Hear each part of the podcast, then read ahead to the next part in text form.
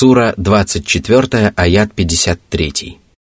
وأقسموا بالله جهد أيمانهم لئن أمرتهم ليخرجن قل لا تقسموا طاعة معروفة إن الله خبير بما تعملون Всевышний поведал о том, что лицемеры и маловеры, которые не выступили в военный поход вместе с посланником Аллаха, да благословит его Аллах и приветствует, поклялись в том, что если пророк Мухаммад, да благословит его Аллах и приветствует, велит им в будущем участвовать в джихаде, то они непременно выступят в поход. Согласно другому толкованию, они поклялись в том, что если бы пророк Мухаммад, мир ему и благословение Аллаха, повелел выступить в поход непосредственно им, то они непременно подчинились бы ему.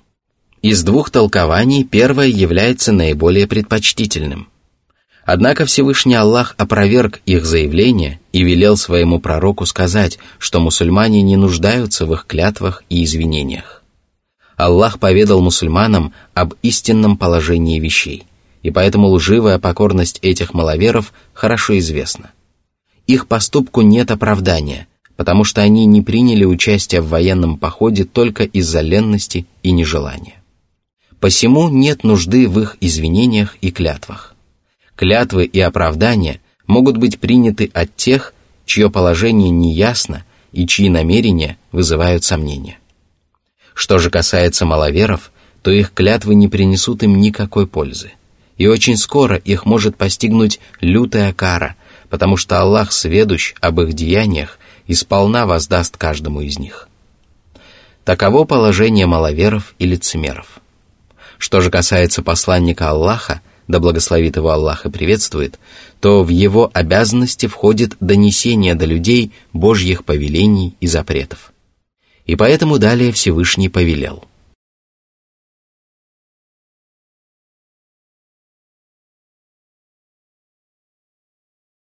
Сура 24, аят 54.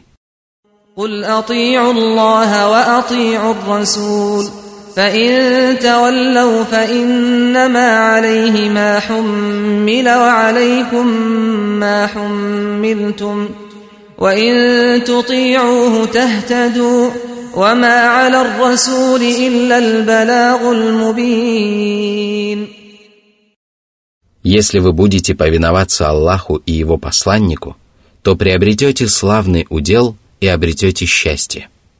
Если же вы откажетесь повиноваться, то знайте, что посланнику, да благословит его Аллах и приветствует, велено всего лишь довести до вашего сведения Божье послание, тогда как вам велено повиноваться ему. Он уже выполнил свою миссию, а вы явно сбились с пути, впали в глубокое заблуждение и заслуживаете сурового наказания. Но если вы подчинитесь ему и подтвердите свою покорность словом и делом – то встанете на прямой путь. На этот путь можно встать только благодаря повиновению посланнику, да благословит его Аллах и приветствует. И если вы откажетесь повиноваться ему, то вам никогда не удастся сделать этого. Более того, сделать это будет просто невозможно. Посланнику велено довести до вас истину так, чтобы ни у кого не осталось сомнений в его правдивости. Он справился со своей обязанностью и самым совершенным образом разъяснил вам Божье повеление. Теперь вам предстоит держать ответ перед Аллахом, который воздаст каждому из людей за совершенные им деяния. Что же касается посланника, то он уже выполнил свою миссию и не властен вершить судьбу творений. Сура 24, аят 55. وعد الله الذين آمنوا منكم وعملوا الصالحات ليستخلفنهم في الأرض كما استخلف الذين من قبلهم وليمكنن لهم دينهم الذي ارتضى لهم وليبدلنهم من بعد خوفهم أمناً يعبدونني لا يشركون بي شيئا ومن كفر بعد ذلك فأولئك هم الفاسقون Это одно из обещаний Аллаха, в правдивости и истинности которого можно легко убедиться. Аллах обещал мусульманам, которые уверовали и совершают праведные деяния, что они непременно станут наместниками на земле и будут править на ней. они также смогут исповедовать исламскую религию, которой Аллах остался доволен и которой суждено восторжествовать над всеми другими вероисповеданиями. Аллах почтил мусульман этой религией и одарил их возможностью исповедовать ее душой и телом. И это обстоятельство свидетельствует о превосходстве мусульман и милости Аллаха по отношению к ним. Правоверные не только сами исповедуют религию Аллаха, но и проповедуют ее среди остальных людей, тогда как неверующим и приверженцам других вероисповеданий суждено оставаться униженными и поверженными. А наряду с этим Аллах обещал мусульманам одарить их спокойствием и безопасностью после того, как они испытали страх. Было время, когда правоверные не могли открыто исповедовать исламскую религию, потому что мусульман было намного меньше, чем неверных, и потому что неверные причиняли им мучительные страдания. Враги Аллаха со всех концов земли единым фронтом выступали против мусульман. Именно в этот тяжкий период Аллах не спаслал своим рабам это славное обещание. Тогда еще никто не мог предположить, что мусульмане будут господствовать на земле, править странами и народами, иметь возможность открыто выполнять предписания исламской религии, жить в безопасности и спокойствии, поклоняться Аллаху, не приобщая к нему сотоварищей и не опасаясь никого, кроме одного Аллаха. Однако первые поколения мусульман не отказались от веры и праведных деяний и превзошли своих противников. И поэтому Аллах одарил их властью над целыми странами и народами – благодаря чего мусульмане покорили земли на востоке и западе, установили на земле мир и безопасность и получили возможность открыто исповедовать религию своего Господа. Воистину, это было и остается одним из удивительных знамений Аллаха. Всякий раз, когда мусульмане обращаются к вере и праведным деяниям, они становятся свидетелями того, как исполняется обещание Аллаха. И так будет продолжаться до тех пор, пока не наступит судный час. Но стоит мусульманам пренебречь верой и праведными деяниями, как Аллах позволяет неверующим и лицемерам одержать над ними верх и господствовать над ними некоторое время. О мусульмане!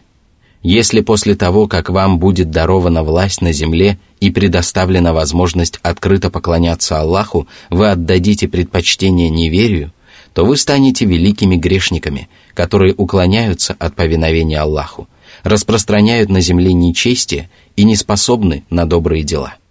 Если человек отказывается от веры, когда обладает властью и когда ничего не мешает ему исповедовать религию Аллаха, то это свидетельствует о порочности его намерений, поскольку при таких обстоятельствах ничто другое не подталкивает его к вероотступничеству. Из этого откровения следует, что предыдущие поколения правоверных Аллах также сделал наместниками на земле и одарил возможностью беспрепятственно исповедовать его религию. Всевышний поведал о том, что пророк Муса сказал своему народу, «Быть может, ваш Господь погубит вашего врага и сделает вас их преемниками на земле, а затем посмотрит, как вы будете поступать». Сура 7, аят 129. Всевышний также сказал, «Мы пожелали оказать милость тем, кто был унижен на земле, сделать их предводителями и наместниками, даровать им власть на земле и показать фараону, Хаману и их воинам то, чего они остерегались». Сура 28, аяты 5-6.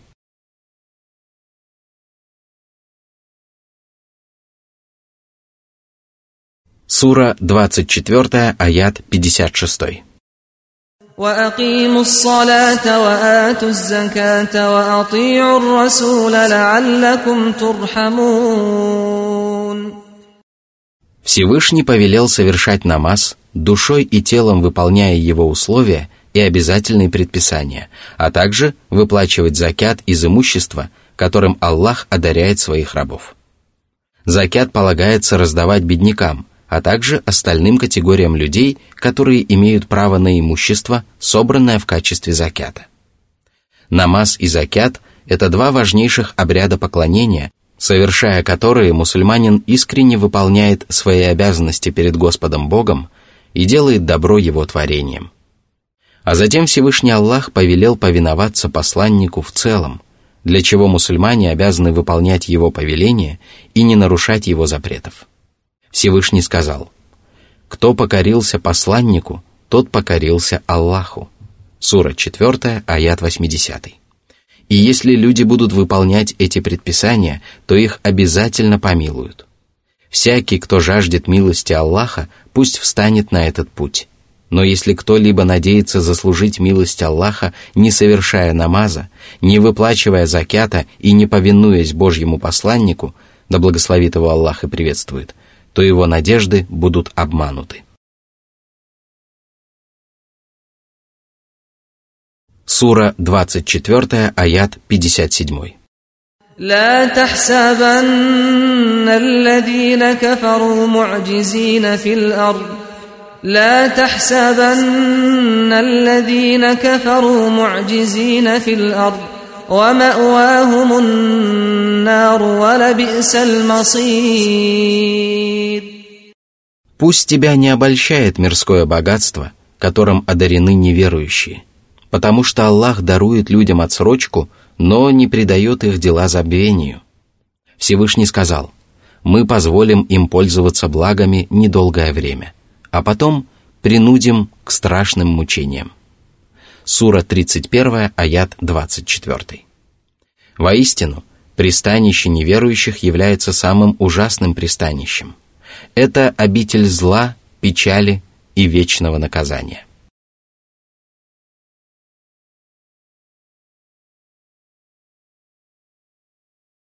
Сура 24, аят 58. يا أيها الذين آمنوا ليستأذنكم الذين ملكت أيمانكم والذين لم يبلغوا الحلم منكم والذين لم يبلغوا الحلم منكم ثلاث مرات ۖ من قبل صلاة الفجر وحين تضعون ثيابكم من الظهيرة ومن بعد صلاة العشاء ثلاث عورات لكم ليس عليكم ولا عليهم جناح بعدهن طوافون عليكم بعضكم على بعض كذلك يبين الله لكم الآيات والله عليم حكيم Всевышний повелел правоверным, чтобы рабы и несовершеннолетние дети просили у них разрешения войти в их покои в трех случаях. Аллах также поведал о мудрости этого предписания, которое заключается в том, что эти часы являются тремя временами наготы для людей – это время ночного отдыха после вечернего намаза, время пробуждения перед рассветным намазом и время полуденного отдыха.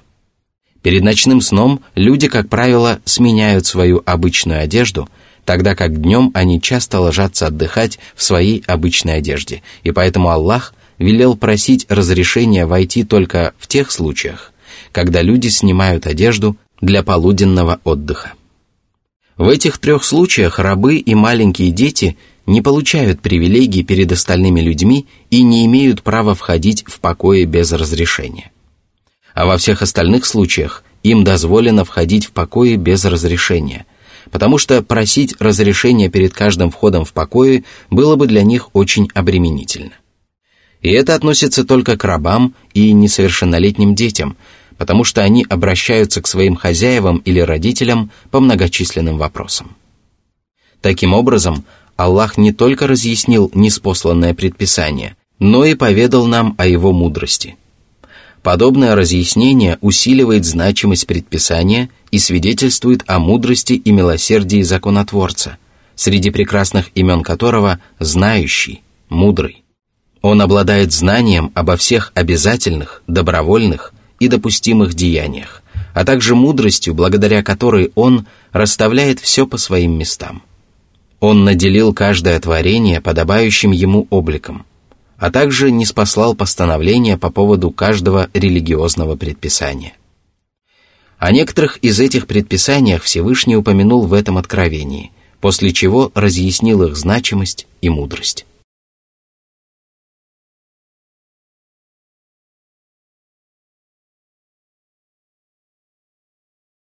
Сура 24, аят 59.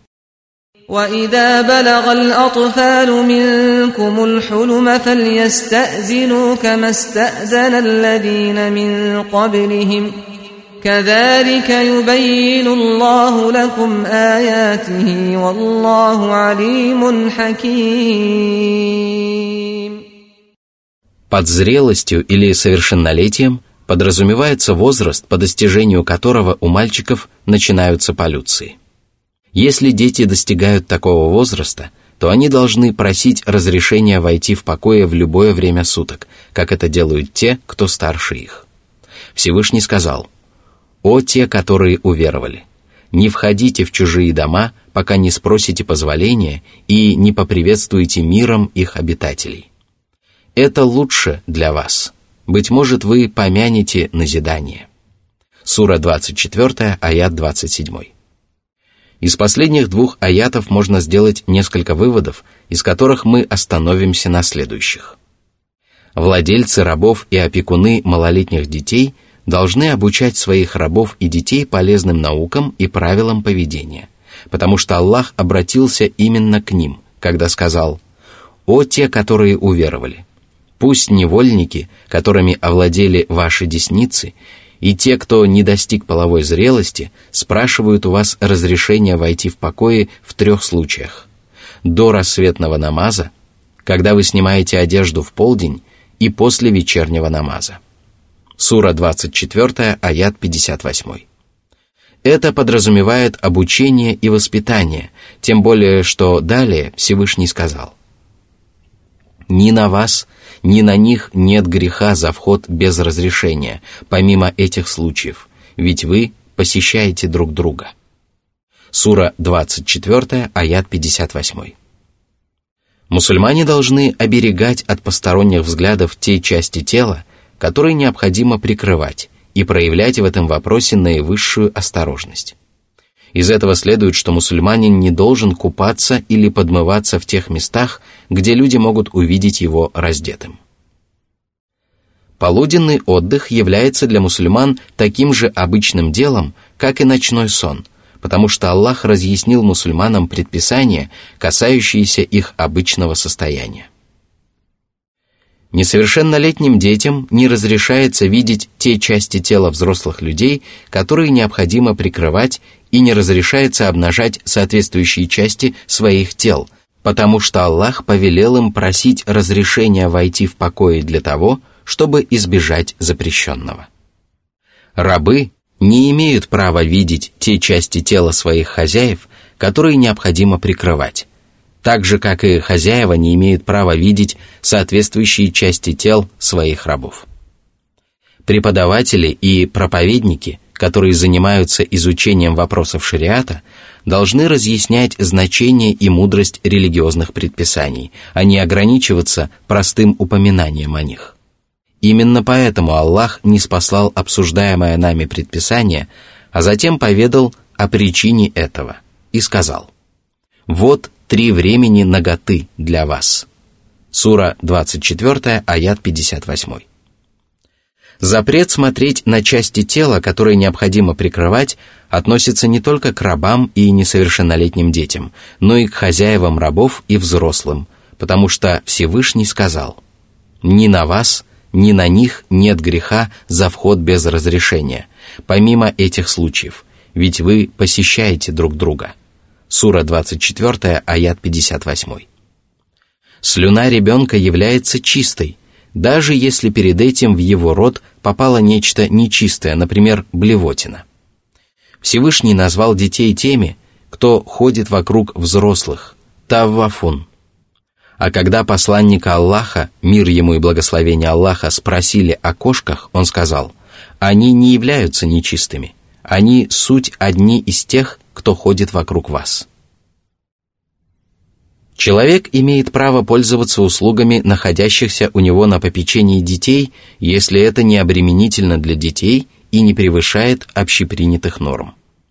А подтверждается это утверждение тем, что Аллах назвал детей теми, кто ходит вокруг взрослых.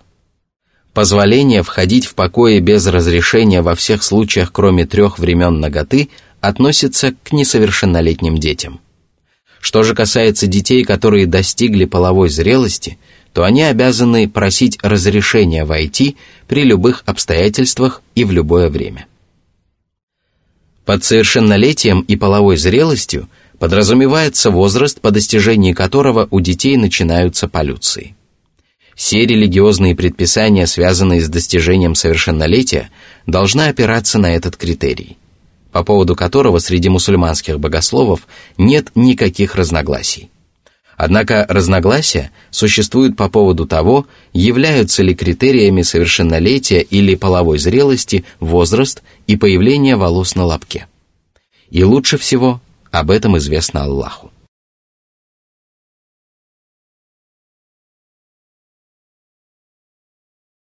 Сура 24, аят 60. والقواعد من النساء اللاتي لا يرجون نكاحا فليس عليهن جناح أن يضعن ثيابهن غير فليس عليهن جناح أن يضعن ثيابهن غير متبرجات بزينة وأن يستعففن خير لهن والله سميع عليم Этот аят касается женщин, которые не ведут половой жизни и не испытывают полового влечения, которые не надеются на замужество и не привлекательны для мужчин. Это могут быть престарелые женщины, которые не испытывают полового влечения и не пробуждают полового влечения в мужчинах, а также безобразные женщины, которые также не пробуждают полового влечения в мужчинах. Такие женщины не совершат греха, если снимут верхнее покрывало, о котором Всевышний сказал. Пусть они не выставляют на показ своих прикрас, за исключением тех, которые видны. И пусть прикрывают своими покрывалами вырез на груди и не показывают своей красы никому. Сура 24, аят 31. Женщины, о которых упоминается в этом откровении, имеют право открывать лицо, потому что подобный поступок не повлечет за собой опасных последствий для нее и для окружающих. Однако на основании разрешения снимать верхнее покрывало некоторые люди могут ошибочно предположить, что таким женщинам дозволено принаряжаться в присутствии посторонних мужчин, и для того, чтобы предотвратить подобное заблуждение – Всевышний Аллах запретил им показывать свою красу. Это означает, что они не имеют права носить верхнюю одежду, которая привлекает к себе внимание, и стучать по земле ногами так, чтобы окружающие могли услышать звон украшений на ногах. А причина этого заключается в том, что надетые на женщину украшения соблазняют мужчин и ставят их в затруднительное положение, даже если женщина покрывается покрывалом и не обладает привлекательной внешностью.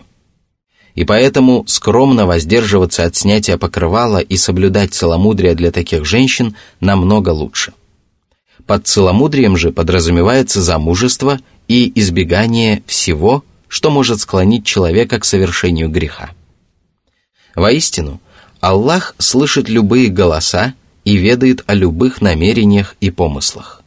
И это обязывает женщин остерегаться скверных слов и помыслов и всегда помнить о том, что Аллах непременно воздаст людям за совершенные ими деяния.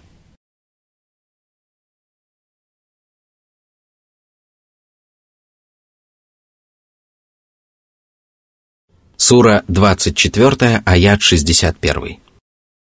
ليس على الأعمى حرج ولا على الأعرج حرج ولا على المريض حرج ولا على أنفسكم أن تأكلوا ولا على أنفسكم أن تأكلوا من بيوتكم أو بيوت آبائكم أو بيوت أمهاتكم أو بيوت أو بيوت إخوانكم أو بيوت أخواتكم أو بيوت أعمامكم أو بيوت عماتكم أو بيوت عماتكم أو بيوت أخوالكم أو بيوت خالاتكم أو ما ملكتم مفاتحه أو ما ملكتم مفاتحه أو صديقكم ليس عليكم جناح أن تأكلوا جميعا أو أشتاتا.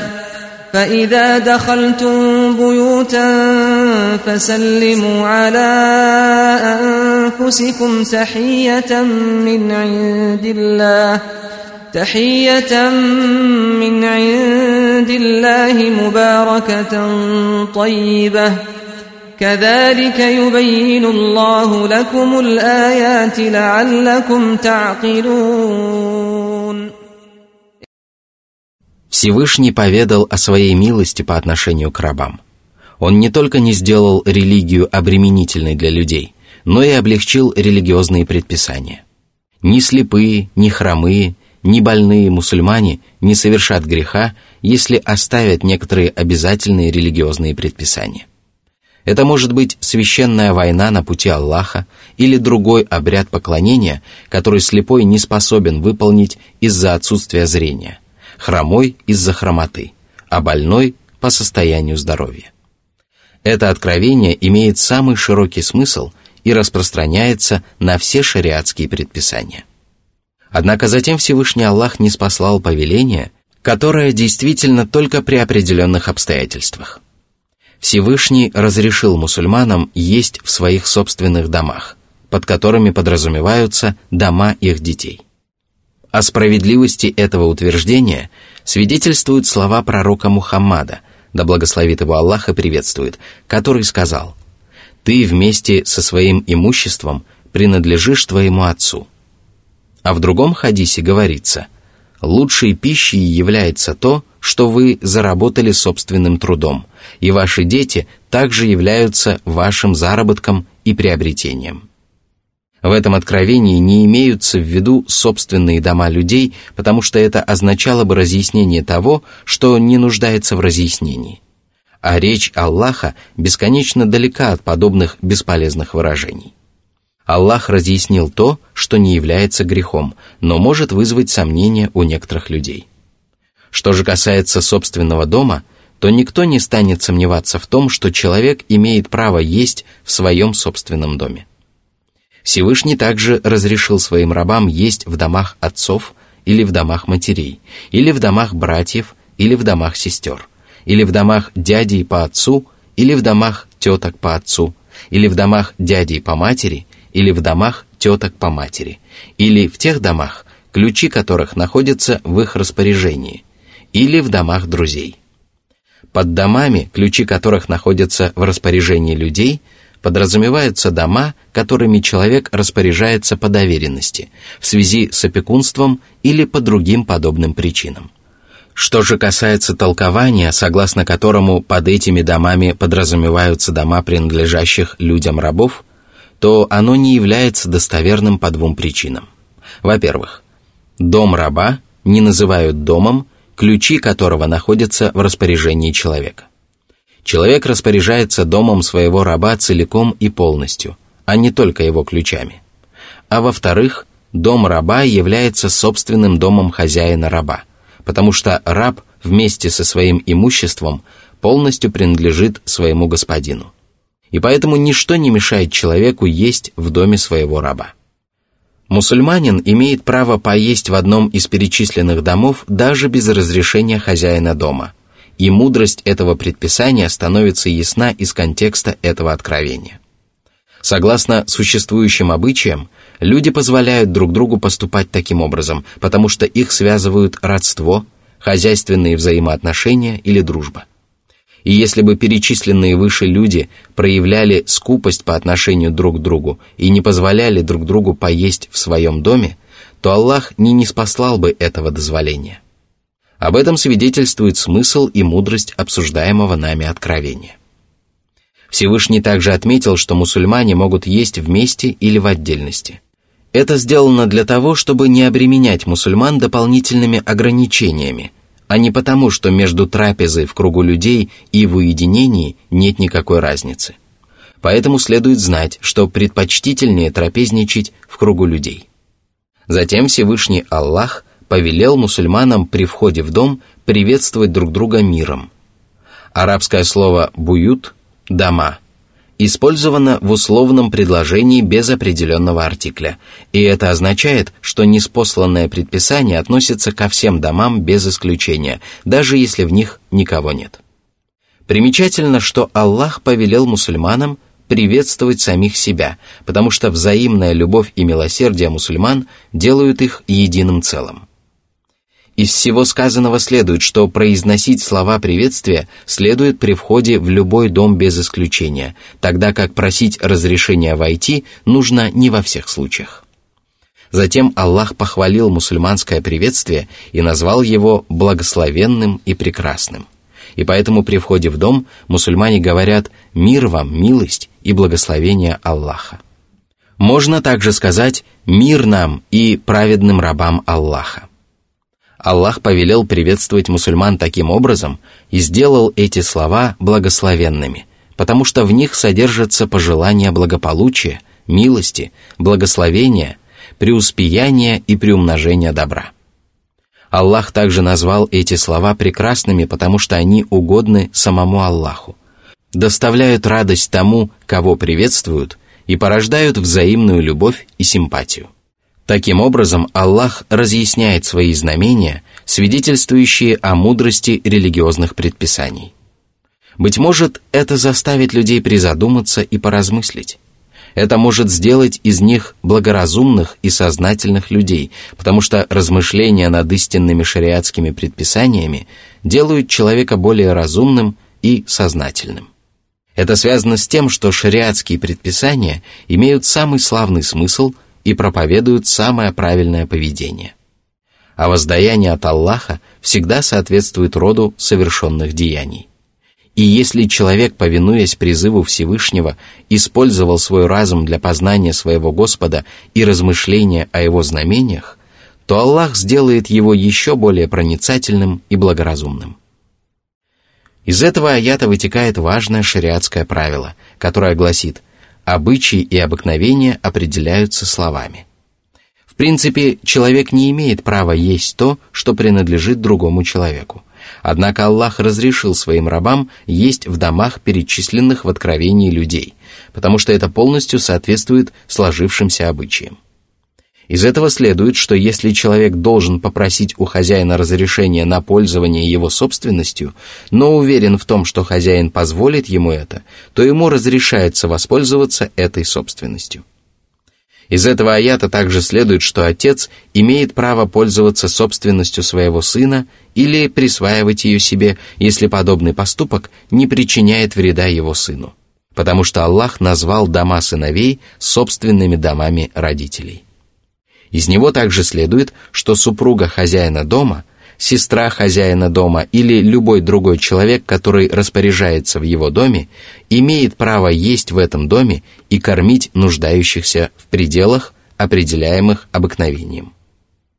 Из него также следует, что люди имеют право скидываться для того, чтобы пообедать вместе, даже если один из них поест больше других –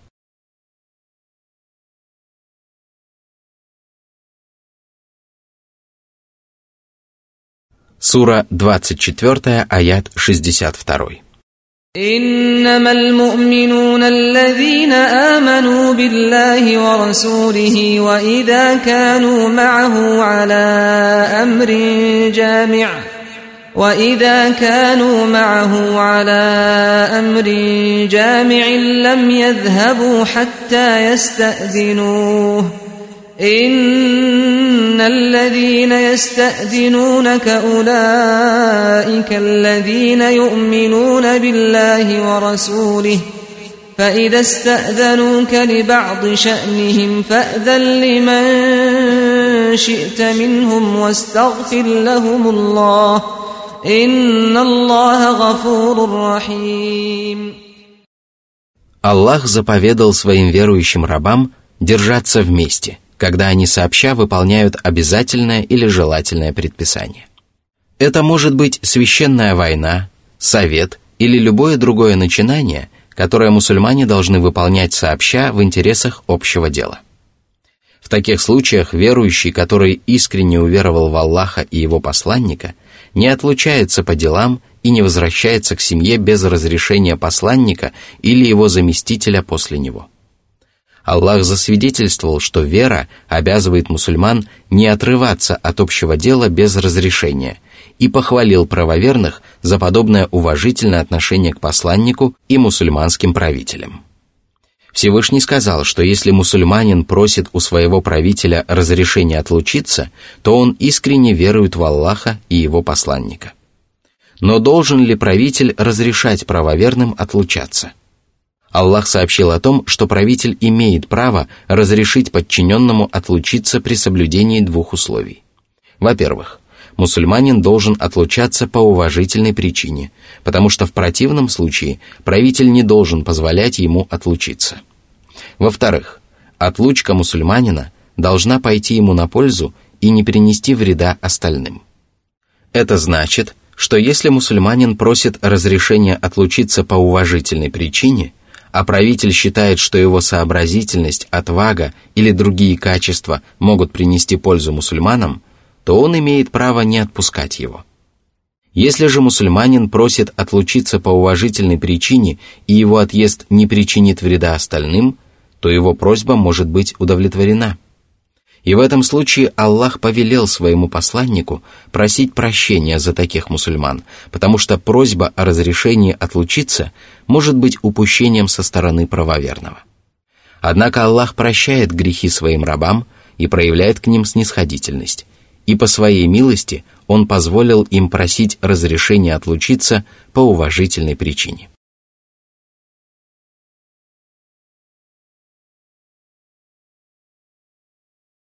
Сура 24, аят 63.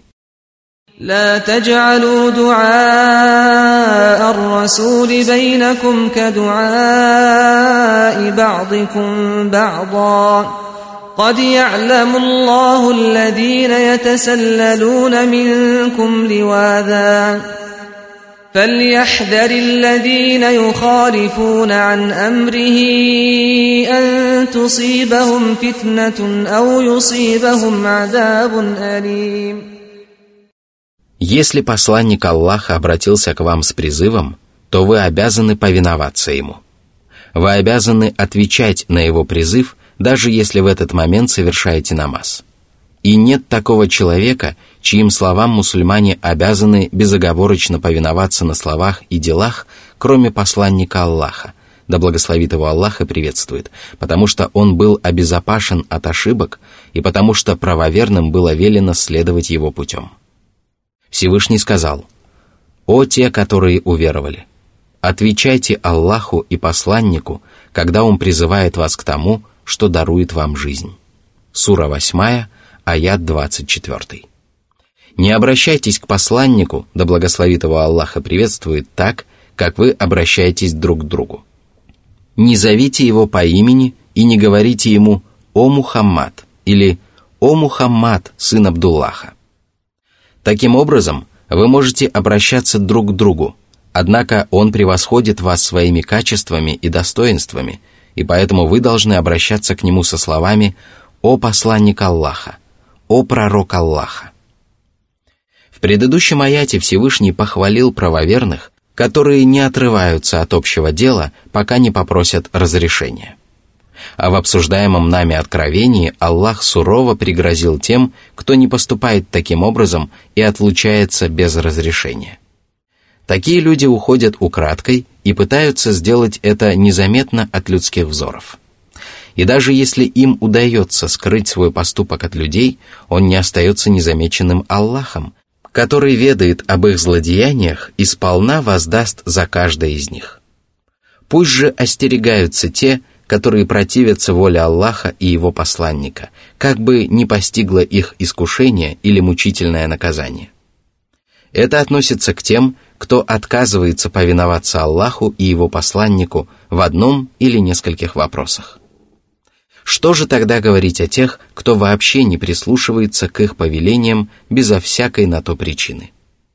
Такие люди непременно попадут в искушение, повязнут во многобожии и злодеяниях и будут подвергнуты мучительному наказанию.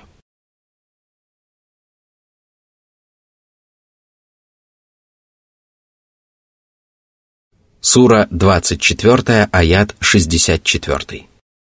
ألا إن لله ما في السماوات والأرض قد يعلم ما أنتم عليه قد يعلم ما أنتم عليه ويوم يرجعون إليه فينبئهم بما عملوا والله بكل شيء عليم Все сущее на небесах и земле принадлежит Аллаху. Все эти творения являются рабами Аллаха и живут по законам Божьего предопределения и Божьей религии. Аллах ведает о том добре и зле, которое совершают Его творения. Он изначально подсчитал их добрые и злые деяния. Письменная трость записала их в хранимой скрижали – а благородные ангелы-хранители продолжают записывать их в своих письменах. Когда же наступит день воскресения, Всевышний Аллах доподлинно поведает своим творениям о совершенных ими малых и великих деяниях и приведет правдивых свидетелей, после чего вынесет свой приговор либо по милости, либо по справедливости. А после упоминания о том, что Аллаху известно обо всех человеческих деяниях, Всевышний Аллах поведал о своем знании в более широком смысле и сказал, что ему ведомо все сущее.